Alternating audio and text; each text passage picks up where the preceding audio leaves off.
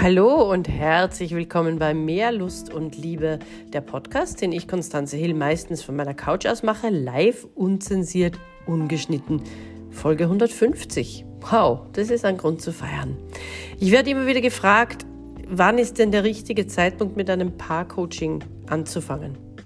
Ganz ehrlich, es ist nie zu früh für ein Paar-Coaching und es ist nie zu spät für ein Paar-Coaching.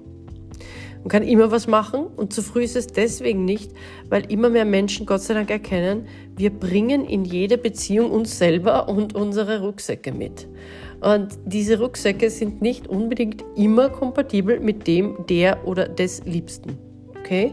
Das heißt, da treffen zwei Menschen aufeinander mit ihren Vorbelastungen, mit ihren Vorschädigungen und wollen jetzt miteinander glücklich werden. Und das mit der Kommunikation ist auch so eine Sache, die bringt uns nicht wirklich jemand bei. Äh, mit der körperlichen Sexualität, äh, das sind alles so Geschichten, es wird kompliziert. Erst recht, wenn dann vielleicht ein Fetisch dazukommt oder eine spannende Neigung oder wenn man vielleicht Polyamorie lebt, gleich mit mehreren Partnern wirklich Beziehung lebt. Der eine will offen, der andere nicht. Und, und, und. Je früher ihr damit beginnt, umso besser. Und Coaching ist etwas, das macht wirklich Spaß. Ja?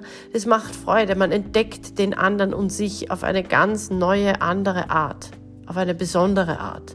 Man kommt unglaublich viel weiter, unglaublich viel tiefer. Ja? Äh, wenn du jetzt natürlich sagst, na, ich pfeife auf Tiefgang, mir ist das alles wurscht, dann lässt du es halt, ja. Aber wenn du neugierig bist, wenn du diesen Hunger in dir spürst, Dinge zu erfahren, wenn du den anderen und dich mal auf eine besondere Art kennenlernen willst, beginn es gleich. Wirklich. Ähm, es ist auch nie zu spät. Also manche machen nach vielen, vielen Jahren endlich einmal ein Coaching, bringen sozusagen die Beziehung endlich mal zum Service. Beim Auto ist es selbstverständlich, bei der Beziehung ja nicht. Ähm, wie gesagt, tun kann man immer etwas.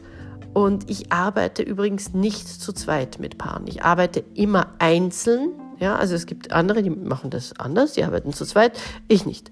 Zu mir kommt jeder äh, ohne den Partner, ohne die Partnerin. Es gibt dann aber Hausaufgaben, die die Paare sozusagen gemeinsam erledigen dürfen. Die können sehr lustvoll sein und sehr erkenntnisreich.